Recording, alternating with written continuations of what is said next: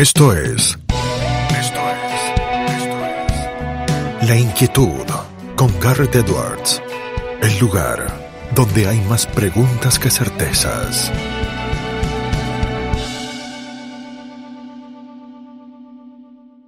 Damos vuelta de página aquí en La Inquietud por CNN Radio Rosario. Tenemos un enorme honor, placer y privilegio.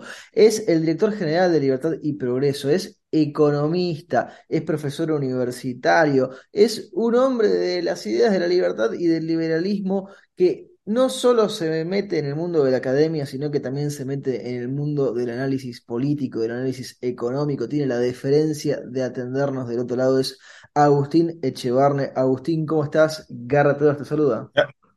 Un placer charlar contigo, un gustazo enorme. El placer es todo mío, Agustín. Tantos temas eh, para charlar, tantas cosas eh, para hablar, pero te hago la pregunta de rigor ya en el cierre de este 2022. ¿Ve Agustín Echevarne con qué ojos el cierre del año para la Argentina? Bueno, la verdad que fue un año muy complicado, un año donde la economía en la primera mitad del año eh, andaba relativamente bien en términos de que había una recuperación después de la caída enorme desde el 2020 por la pandemia y demás, pero con una inflación galopante. Esa inflación galopante eh, cada vez se va agravando más, que era lo que nosotros esperábamos que iba a ocurrir, porque el sistema económico argentino está en la fase final de un colapso, ¿no? Y eh, eh fíjate, el gobierno pensaba que este año iba a haber 30% de inflación, y finalmente estamos cerrando con 100% de inflación o cerca de 100% de inflación al año, lo cual es un escándalo. Por supuesto, el correlato es el aumento de la pobreza, que ya está en 43%. Recordemos que en lo que va del siglo, el peronismo ya gobernó 16 años, incluyendo, o, cuando termine el año que viene, van a haber, haber sido 16 años. Con lo cual es un escándalo porque dice que hacen todos por los pobres, pero la pobreza no para de subir. Y, le, y cuando mirás del lado de la economía, que venía esa recuperación, ya estamos estancados y en, todo caso en una leve caída en estos últimos meses, con lo cual estamos en una clara estanflación, que es lo peor que le puede pasar a la economía y sobre todo cuando la inflación de la que estamos hablando es tan alta que por supuesto los salarios y las jubilaciones no pueden alcanzarla y por eso aumenta la pobreza.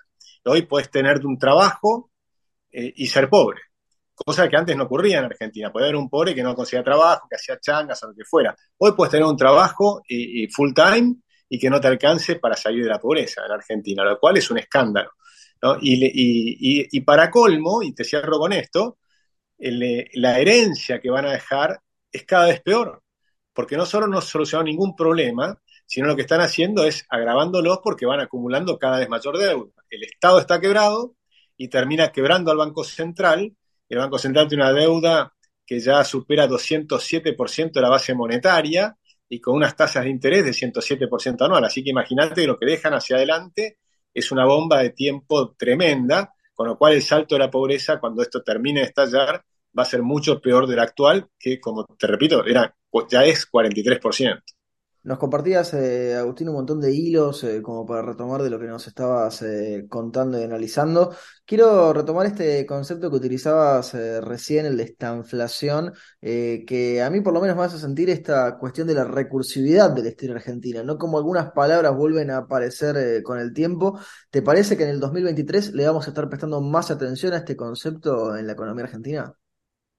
Sí, y, creo que vamos a estar también hablando de un concepto que está hablando el propio viceministro de Economía, que dice que la Argentina está coqueteando con la hiperinflación. Eso es gravísimo. Eh, creo que no se lo tomó tan en serio la prensa porque que un viceministro de Economía, que además es el único que sabe de Economía en el Ministerio de Economía, porque Massa no sabe de economía. Es el único que es economista y que además sabe, porque aparentemente en el oficialismo no alcanza con ser economista para saber. Exactamente. Y Rubinstein, la verdad es que sabe economía, es un buen analista, y, que diga que estamos coqueteando con la hiperinflación es gravísimo, porque la hiperinflación implica un salto tan rápido de, los precios que los salarios se quedan absolutamente retrasados. Eso implicaría un salto en la pobreza descomunal. Y de nuevo a mí lo que me asusta es que este, en este caso, porque ya tuvimos saltos hiperinflacionarios, ahora eh, partíamos de salarios mucho más altos. Entonces, cuando vino el salto hiperinflacionario de Alfonsín, la pobreza llegó al 44%. Pero resulta que ahora ya estamos en el 44% prácticamente de pobreza y todavía no empezó el salto hiperinflacionario. Si querés, el proceso hiperinflacionario ya lo estamos viviendo, pero no el salto final. Y, eso es lo preocupante, porque si no logramos abortar ese salto final, la pobreza argentina tranquilamente puede llegar al 60% o más. Y, eso es gravísimo, es, realmente muy grave porque la gente, obviamente la contracara es que la pasa muy, muy mal. ¿Cómo puede ser, eh, Agustín, que esto que nos contás eh, de la economía, de la situación actual, pero también de la situación posible que incluso puede ser, eh, termine siendo más grave, no, no provoque una respuesta de, la ciudadanía o, una, un intento o un pedido o una solicitud una demanda de que las cosas cambien como corresponden? ¿Estamos anarcotizados? ¿Lo hemos naturalizado? ¿Este estadio de la Argentina pobre cada vez más pobre? Bueno, yo creo que en las sociedades en general eh, suelen ser muy mansas, salvo que haya actores que los incentiven. Siempre son minorías las revolucionarias y generalmente las minorías revolucionarias vienen de, eh, de, la universidad o de las clases altas, no vienen de, de los obreros los obreros son generalmente manipulados, ¿no? Entonces así tienen la revolución de los bolcheviques, probablemente serían el 1%. De hecho, estaba leyendo escotado que, por ejemplo, no hay ningún partido comunista que haya jamás ganado una elección. Nunca sacaron. sí, sí, nunca ganó una elección en ninguna parte del mundo. Y, por supuesto, Hitler tampoco ganó la elección, sacó 33%. Después lo que son son eh, fenomenalmente hábiles para controlar el poder, que es una cosa distinta. Y en Argentina los que ganan las elecciones finalmente son el peronismo, pero el peronismo es una cosa distinta, el peronismo es una máquina de poder, es una maquinaria de poder. Y mucha de la gente que está en el peronismo está ahí porque saben que es una maquinaria de poder. Entonces no les importa la ideología. Y por eso pueden tener en el mismo partido una persona como Menem, o como Dualde, o como Kirchner, o como Cristina. O sea, van, van, van variando. El propio Perón era fascista de, derecha y después hace negocios con el ERP y con Montoneros y con, y con los de izquierda. Y por eso, cuando tratás de explicar qué es el peronismo a alguien, a un extranjero, es, muy difícil de hacerlo si no comprendes que en el fondo es una maquinaria de poder. ¿no? Y creo que ese es el, tema. Entonces, ¿qué pasa? Que en Argentina, cuando vienen estos, este, estos, eh, por ejemplo, las tomas a los supermercados, los saqueos y demás, es porque los fomentan los propios peronistas. Ahora ellos están en el poder, por eso es que no estás viendo saqueos. Sin embargo, la situación es mucho más grave hoy que la que hemos vivido, por ejemplo, en el 2001. O sea, en el 2001 sí es cierto que hubo una, parte muy que agravó todo el tema, que fue el, corralito, ¿no? Si tuvieras un elemento como el corralito, ahí sí creo que no lo podrían detener.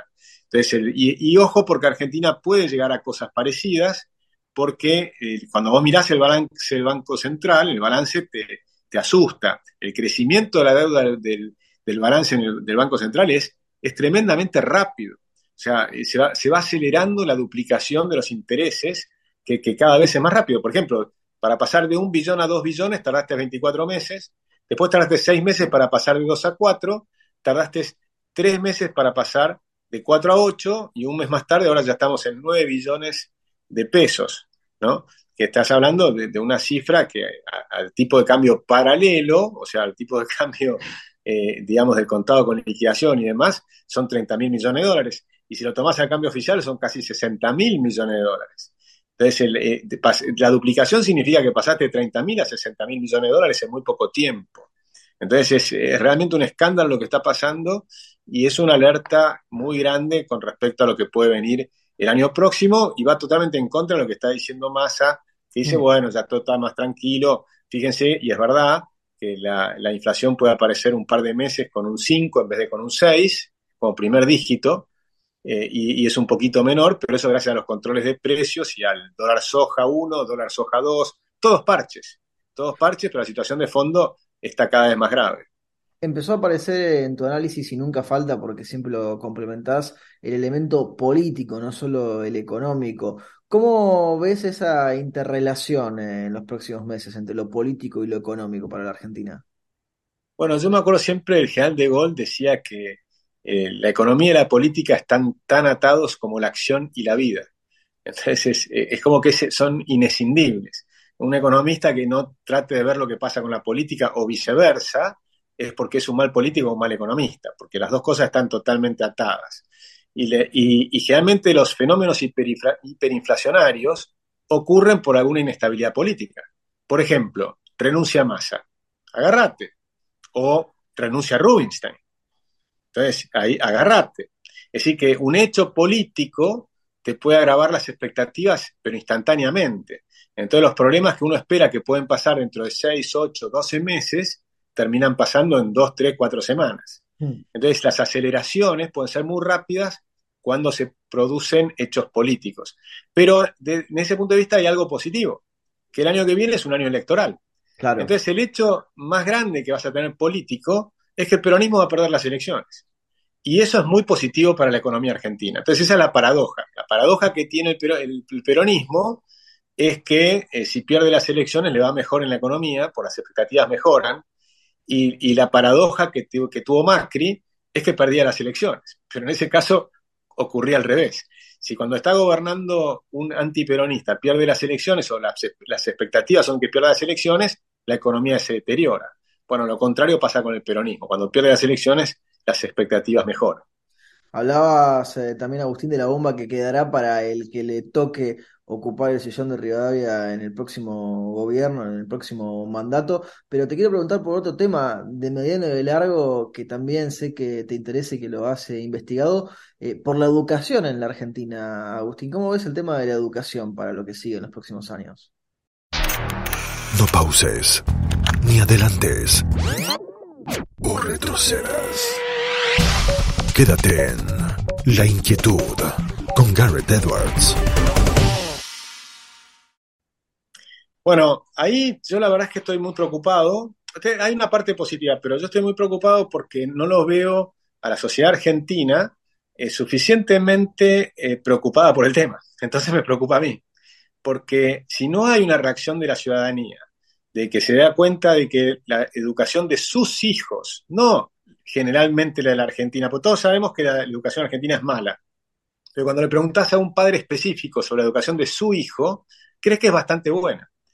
Y yo creo que se equivoca, que la enorme mayoría de todos los que nos están escuchando, yo les aseguro que, los, que lo más probable que tengan es que sus hijos vayan a escuelas, si tienen hijos, por supuesto, este, que, son malas, son muy malas. O sea, la educación que está recibiendo es muy mala, no más o menos, es muy mala, porque la educación promedio de la Argentina es pésima, pero los mejores eh, eh, colegios de la Argentina tampoco son tan buenos. Aun cuando tomás los cinco mejores colegios de la Argentina, vas a observar que la, la cantidad de chicos que están eh, pasando los exámenes SAT, que son los exámenes internacionales, el promedio de esos chicos es cada vez menor. Estás hablando de los mejores. Y cuando vas, vas yendo para abajo es cada vez peor. Entonces, el promedio de la Argentina, América Latina entera, por ejemplo, está en el 10% inferior de la educación mundial. Argentina, por lo menos, era el número uno de América Latina, hace 20 años atrás. Hoy no. Hoy estamos sextos sobre ocho países que toman los tests de PISA. O sea que estamos en los peores lugares del 10% inferior. Ese es el nivel de la educación argentina. Es trágico. Entonces es necesario, y yo replanteo siempre este tema, eliminar el artículo 97 de la Ley de Educación que prohíbe difundir los resultados por escuela. Porque si logramos difundir los resultados por cada escuela, cada padre puede ver cómo está la escuela de mi hijo en relación al mundo, que es lo que importa. Yo les propongo a los padres que escuchan, que nos están escuchando ahora, que les, propongan a sus hijos que tomen un test de, eh, Corea o del país que quieran, del país de, del OCDE que quieran, que tomen un test del año que le corresponde y que lo hagan online a ver qué les da. Por supuesto, el test es en inglés porque en todos los países hablan inglés. O sea, todos los países, todas las escuelas racionalmente buenas. No hace falta saber coreano, entonces. Pueden buscar la de Corea del Sur que lo pueden usar igual. Exactamente, o podés buscarlo de Finlandia. El 100% de los finlandeses hablan inglés. Mi propuesta para los argentinos es que enseñemos inglés a todos, que todos los chicos puedan aprender inglés con Duolingo, por ejemplo, de manera gratis, simplemente usando esa aplicación media hora por día, en cuatro años vas a hablar muy bien inglés. Entonces, es, es factible, te multiplica las posibilidades laborales, multiplica las posibilidades para la Argentina finalmente, porque mejoras el turismo, mejoras las aplicaciones de programación, cualquier, casi cualquier trabajo que tengas, si hablas inglés es mejor, porque además si te tenés que educar, bueno, hay 10 veces más eh, posibilidades de educarte en inglés que en español. Entonces, de forma tal que eso sería un lujo y sería una forma también de, igualar, cuando estamos hablando de igualar oportunidades, bueno, esa es una igualación de oportunidades, que todos hablen inglés. Y es muy, muy fácil de comprobar si lo estás haciendo bien o mal, son exámenes internacionales. Entonces, creo que ahí hay muchos temas que podemos mejorar, pero lo que es fundamental es que los ciudadanos argentinos, que los padres, las madres, eh, realmente se preocupen por el tema, porque estamos muy mal en ese tema, y yo me encantaría que sea uno de los temas de la campaña electoral del año próximo. Hacías referencia también ahí a algunas cuestiones tecnológicas, así que te llevo por ese lado, Agustín, porque las redes sociales y la tecnología no son solo una de tus pasiones, también son una de tus herramientas de trabajo. ¿Cómo estás viendo hoy por hoy a las redes sociales en su vinculación con la sociedad? ¿Cuál es el análisis eh, que haces de ida y vuelta? Bueno, yo creo que para los chicos ha sido muy negativo. Es decir, para mi trabajo, para la difusión de ideas, para un montón de cosas ha sido, es positivo, por supuesto, y tiene un montón de cosas positivas. Pero para los chicos más jóvenes eh, ha sido negativo y eso está explicado en un libro que se llama The Coddling of the American Minds, de, de, de, eh, y Haidt, que son psicólogos y muestran cómo el impacto de las, no de Internet, porque Internet es espectacularmente positivo, pero las redes sociales han provocado, por ejemplo, cuando tomamos Instagram, TikTok, eh, Facebook y demás, han provocado un estrés emocional en muchos chicos y está aumentando el estrés, incluso la tasa de suicidio en los países que miden bien estas estadísticas. Buscamos la, gratificación instantánea, ¿no? Por ejemplo, que nos den el like, que nos pongan me gusta, que nos compartan. Correcto, y además comparás tu vida real contra una vida ficticia que es la que mostramos todos en Instagram, ¿no? O en lo que fuere. Vos mostrás las caras más lindas, te sonreís para la foto. Un amigo en común, eh, Agustín, el doctor Walter Castro, hace un cálculo rápido. Él usa muy poco el Instagram, ¿no? Lo tiene ahí, pero nos dice, supongamos que tenés 500 amigos. ¿Quién no tiene 500 eh, que sigue en Instagram, no? Eh, con que todos se vayan un día de vacaciones, tenés todo el feed a lo largo de todo el año con alguien de vacaciones un día distinto. Entonces vos abrís Instagram y, pensás todo el mundo está de vacaciones excepto yo. Exactamente, exactamente. Y además por ahí no te estás, por ahí estás laburando, pero si vas a postear algo, posteas algo que hiciste el fin de semana. y por supuesto, siempre con una sonrisa. O sea, y la vida no es estar todo el día con una sonrisa, pero Instagram sí. O siempre con una cosa divertida, o siempre. Y la, la vida no es así. Entonces, eso ha provocado un estrés y la respuesta educativa sobre ese estrés ha sido muy negativa. Y es lo que llaman este, estos autores el coddling, que sería como la sobreprotección de las mentes de los niños. Y esa sobreprotección es el equivalente a decir, bueno, yo no quiero que mi chico se lastime y entonces eh, no lo dejo salir al potrero, ¿sí? a jugar en el potrero.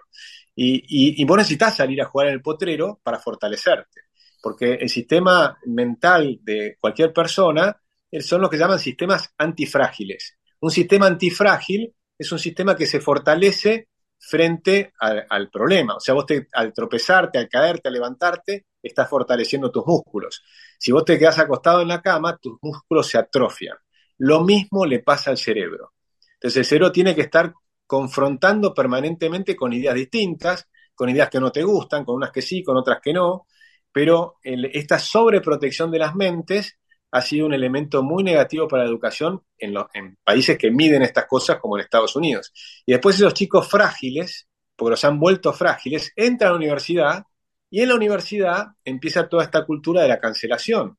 Y la cultura de la cancelación es para cancelar a las personas que pueden decir algo que te disgusta, que es todo lo contrario a lo que significa universidad, que es universitas, ¿no? Es tener todas las ideas en el mismo lugar en justamente contrapunto. Y vos escuchás si querés, al fascista y escuchás al liberal y escuchás al socialista. Y de cada uno vas sirviendo qué es lo que te gusta, qué es lo que no te gusta, y vas comparando con tu propia mente, con tu propio matiz de pensamiento, con tu propia matriz de pensamiento, vas comparando qué y vas fortaleciendo tu pensamiento crítico para ver lo que realmente vos pensás. Entonces vos no, no repetís lo que dicen otros, sino que generás tu propio pensamiento porque has escuchado las distintas campanas. En cambio, ahora hay una sola campana. Entonces, la campana, por ejemplo, es la Agenda 2030. Y, es impresionante cómo, no solo en Argentina, sino en el mundo, empezar, por lo menos en el mundo occidental, eh, llamando occidental, incluyendo Japón, Taiwán, digamos, todo lo, lo, que hoy llamamos el mundo occidental, que no es un lugar geográfico, este, eh, están teniendo las mismas ideas. Las mismas ideas se ponen de moda el veganismo, se pone de moda todo montón de temas que se van poniendo, LGBTIQ, etcétera, que se van poniendo, pero no porque surgió de abajo hacia arriba, sino que surgió de arriba hacia abajo. Y ese es un problema que yo creo que es, eh, que es una lástima porque es la ausencia de pensamiento crítico, que para mí es mucho más importante. Agustín, penúltima pregunta de esta conversación y no te robamos más tiempo porque hablamos de la economía, hablamos de la política, hablamos de la Argentina, de la educación, de la tecnología. Te traigo hacia Agustín Echevarne. ¿Qué está leyendo Agustín Echevarne por estos días, eh, cuando tiene algún minuto como para leer algún libro? Bueno, me faltan 50 páginas para terminar el tercer tomo, que cada uno son de 700 páginas de escotado que es, es, extraordinario, Los enemigos del comercio, lo recomiendo. Bueno, no sé si recomendarlo porque hay muchos que recomendaría antes por su extensión. O sea, es, más para académicos. Eh, después estoy leyendo también el libro de Macri, que me lo acaba de, dedicar, me llegó ayer, así es que lo estoy leyendo y me parece que es interesante y que vale la pena leerlo. Yo creo que se va a presentar como candidato. Leyendo el libro me da la sensación de que finalmente se va a presentar como candidato se llama... Eh, eh, no, no, digo, ¿para, para, el, segundo tiempo se, va a presentar Macri, decís quizá. Creo que sí. De hecho, en el subtítulo aparece la palabra segundo tiempo, ¿no? El título del libro es ¿Para qué? Y cuenta sus experiencias y demás, y es, eh, es, muy interesante. Y después estoy leyendo un libro que voy por la mitad, que es extraordinario, que lo recomiendo mucho, que se llama The Narrow Corridor, que es de Acemoglu y Robinson. Es muy lindo libro, es una vuelta de tuerca a Why Nations Fail. ¿no? ¿Por qué fracasan las naciones? Y, que habla de cómo en, ninguna parte del mundo ha funcionado el anarquismo, todavía. Yo aspiro a que algún día, dentro de 500 años, si la evolución humana mejora en su psiquis, tal vez podemos llegar, pero es imposible. Y del otro lado, en el otro extremo, está el leviatán, ¿no? De, Hobbes, o sea, la, idea de el Estado, eh, digamos, el, Estado más eh, opresivo que puedas tener. En el medio hay un corredor donde deberíamos estar todos los que aspiramos a las, sociedades libres, que sería un Estado pequeño y encadenado. Ellos hablan del Shackle Leviathan, ¿no? O sea, que tenés un, Estado encadenado. Pero lo interesante que, que, postulan es que la única manera de llegar a ese corredor es que la sociedad civil sea fuerte. O sea, si no tenés una sociedad civil fuerte, el Estado te termina oprimiendo. Y es lo que pasa en Argentina. El Estado es mucho más fuerte que la sociedad civil. Entonces yo por eso postulo que los padres se preocupen, que las organizaciones de padres se preocupen, que la gente participe en política, que, que se afilie a los partidos, que dentro de los partidos también controlen a sus dirigentes y que no sea todo controlado de arriba para abajo, que es lo que pasa en Argentina. La última pregunta, Agustín, se la hacemos absolutamente a todos nuestros entrevistados porque el programa se llama La Inquietud y el nombre es un juego de palabras. ¿Qué inquieta a Agustín Echevarne? Bueno, me inquieta mucho la, educación de, los hijos y de los nietos de las personas que están viendo la Argentina de hoy, porque veo con enorme preocupación que no estamos haciendo prácticamente nada para cambiar el sistema y la aceleración de la tecnología es tal que va a desaparecer el 50% de los trabajos como los conocemos hoy en apenas 20 años. Entonces los chicos que ingresan hoy a la escuela, cuando salgan, eh, la escuela actual no les sirve absolutamente para nada. estamos creando generaciones de chicos fracasados. Y, eso me, inquieta mucho. Agustín, te agradecemos muchísimo el tiempo que te has tomado para charlar con nosotros y con nuestra audiencia y te mandamos un fuerte abrazo. Un fuerte abrazo, Gareth. Muchas gracias por la entrevista. Lo teníamos a Agustín Echevarne aquí en La Inquietud por CNN Radio Rosario. Esto fue La Inquietud con Garrett Edwards. Síguenos en redes sociales y en www.edwards.com.ar.